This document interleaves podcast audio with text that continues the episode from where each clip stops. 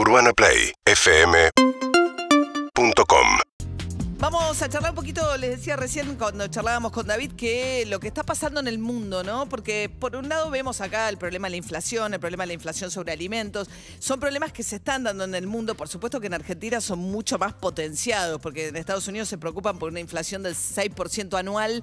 Imagínate, nosotros estamos ¿no? al 50% anualizada en los últimos 12 meses. Pero en efecto hay un problema con la demanda, porque hay una especie de reactivación de golpe con la pandemia que está generando cuellos de botella. Les hablaba recién de los problemas en el puerto de ingreso de Los Ángeles, de ingreso del principal puerto de ingreso eh, a los Estados Unidos. Hay otro aspecto hoy que destaca la tapa, una nota en tapa de la Nación, ola de trabajadores que dejan sus empleos, la gran renuncia trabajadores que en los Estados Unidos, en un contexto en el que mejora un poco la oferta también laboral, deciden no volver al trabajo que tenían prepandemia. ¿eh?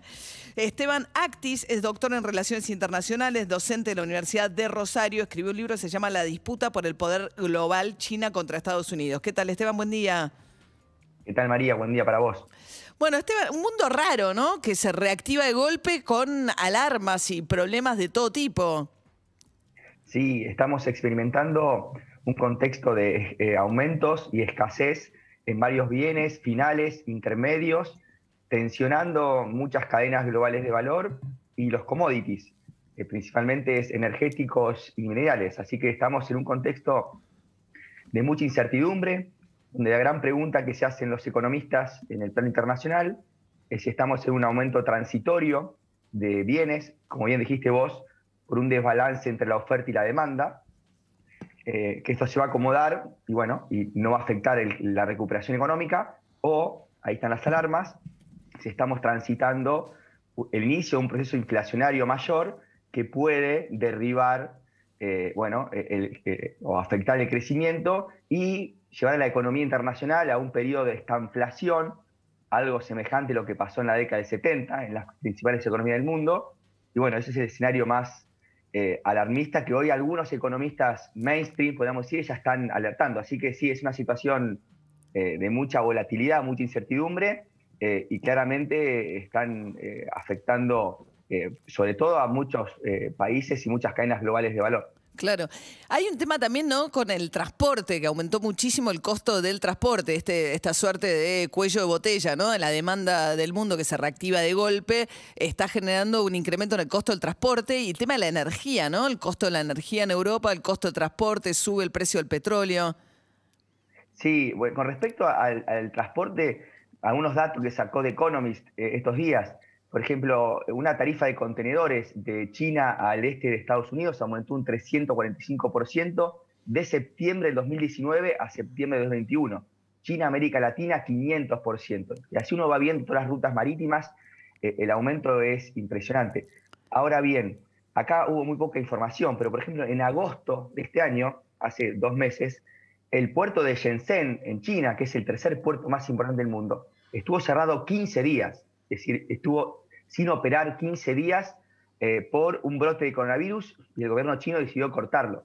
Es decir, lo que hemos visto eh, en la pandemia, los lockdowns, los procesos de, interrupción, recién ahora comienzan a verse justamente eh, muchos de esos inconvenientes, se empieza a materializar los cuellos de, botella en la oferta, y como bien decís vos, el boom de la demanda, sobre todo en Estados Unidos, hay que recordar que gran parte de la administración Biden y, también Trump salieron a, emitir y a generar políticas contracíclicas muy fuertes, dando plata a los estadounidenses, y eso ha llevado al boom de muchos bienes eh, durables, eh, de, justamente de, bienes eh, tecnológicos.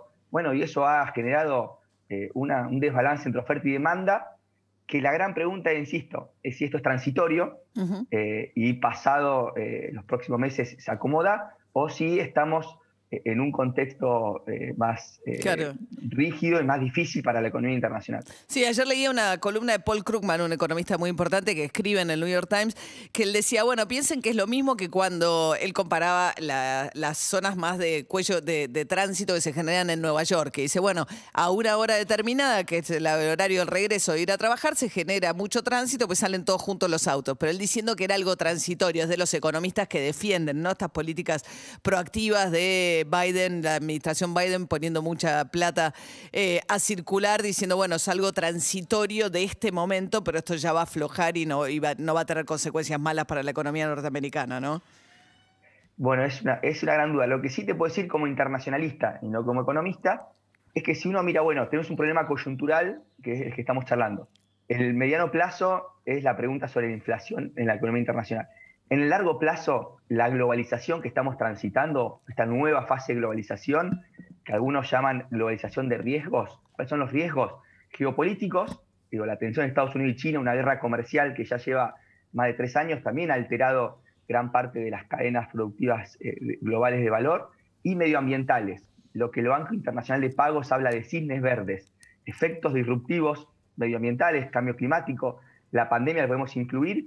Bueno, eso va a hacer que esta globalización de riesgo sea, a mi entender, más cara que la globalización que hemos eh, experimentado en la hiperglobalización. Es decir, que generalmente la oferta en algunos sectores va a estar muy justa con la demanda. Esta idea del just in time, que estamos acostumbrados, que fue el paradigma productivo post-fordista de los años 80, bueno, es la que comienza a, generar ruido y a mi entender es un problema más estructural de la globalización, que se va a experimentar en algunos momentos, pero esta nueva globalización, insisto, eh, tiende a ser más costosa en algunos sectores que eh, la globalización que experimentamos.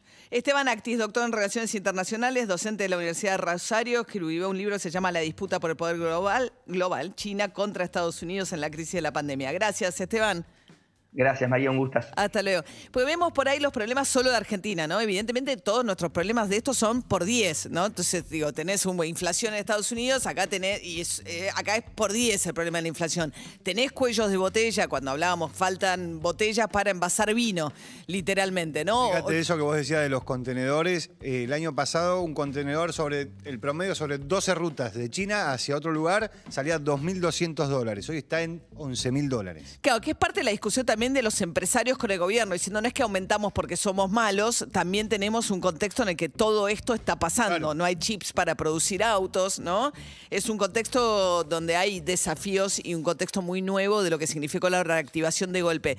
Y lo que decía recién Esteban respecto de las nuevas demandas de, de protección del medio ambiente, ahí Argentina tiene una posibilidad de la mano del litio, ¿no? Argentina es el cuarto productor del mundo de litio, que es lo que van a utilizar los autos eléctricos. ¿no? Las baterías, los autos eléctricos. Sí, todos en realidad, todos. Ah, este, porque lo que decíamos recién de la navegación, de que los barcos eh, van más lentos para, para generar menos carbono, generan más o menos lo mismo que la industria aérea, que es la industria que más genera para, para lo que mueve.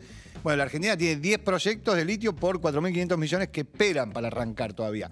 La idea es que se pueda hacer valor agregado sobre esos proyectos, que no sea solamente la extracción. Claro, que puedan hacer baterías acá, por ejemplo, en lugar de sacar litio nada más. Para los autos, para los buques, para, todo lo que necesita, los teléfonos celulares, las computadoras. Es la esperanza del desarrollo del norte, ¿no? Eh, hay algunos gobernadores que son bastante activos en eso, el de San Juan, Catamarca, bueno, el propio Morales en Jujuy, buscando también transformar el tabaco en cannabis, pensando en, este, o energía solar, que es otra de las posibilidades, o energía, ¿no? Eh, abarata los costos para, la población, porque digo, la energía solar, eh, digo, abarata en ese, en ese sentido, pero también lo que te genera es un ingreso extra, ¿por qué? Porque vos no solo que podés vender energía al resto de, eh, de la red, sino que empezás a generar lo que es el bono verde. Vos pasás a ser un estado verde y empezás a venderla a los demás. Por ejemplo, si le tendrías que vender a Vaca Muerta, a Río Negro, le podrías, eh, a Neuquén, perdón, eh, le podrías vender bonos porque ellos eh, generan mucho dióxido de carbono. Entonces, vaca muerta se compensa, compensa con, Jujuy, que va a generar energía solar. Bueno, Flor Alcorta. bueno, ¿de qué querés que te hable? te lo debo porque no, no estoy en el tema. Urbana Play 1043.